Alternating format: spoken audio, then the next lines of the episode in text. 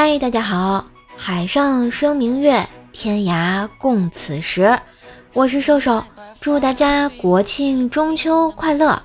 今天我想说的是，谁能想到，我已经到了连群发祝福信息都收不到的地步了。唉，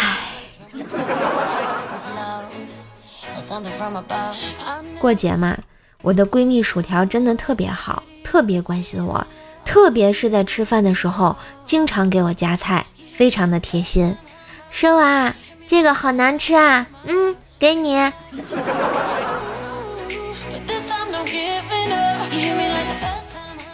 小时候啊，只有我爸爸当着我的面抽烟，我准知道不好，我得挨揍。谈恋爱的时候，只要我老丈人当着我的面猛抽烟，我也害怕。肯定是嫌我去他家拿礼物拿的太少了。现在我也当着全体同事的面深深的抽了口烟，同事们也非常害怕，尤其是我们领导冲着我大喊道：“小李儿，你丫的把烟给我掐了啊！咱这是烟花厂，你不知道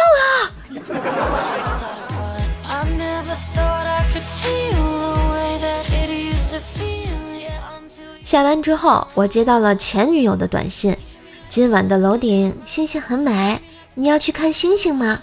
我只叫了你一个。”当时啊，我的心情特别激动，以为他是打算和我复合，于是自己啊就主动的去买了很多零食和水果。结果在楼顶等了一晚上之后，才发现他真的只叫了我自己，就连他自己都没出现。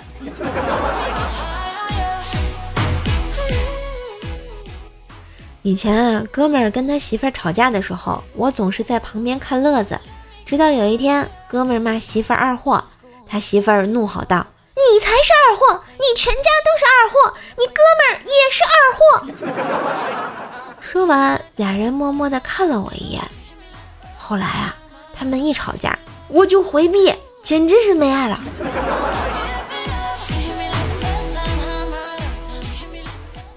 两只小鸟分别站在零线和火线上，本来它们相安无事，后来那只雄鸟亲了雌鸟一下。这个故事告诉我们，秀恩爱都得死。知道为什么吗？因为啊，鸟嘴的化学成分是磷灰石，而磷灰石是不导电的。但是这两只鸟居然被电死了，显然。他们舌吻了。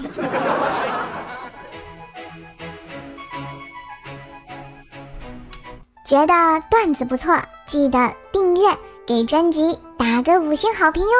当然也要为怪叔叔打 call，带主播上热门啦！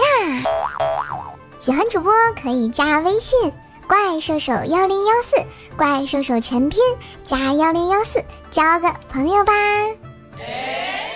段子我有，快乐你有，祝收听愉快。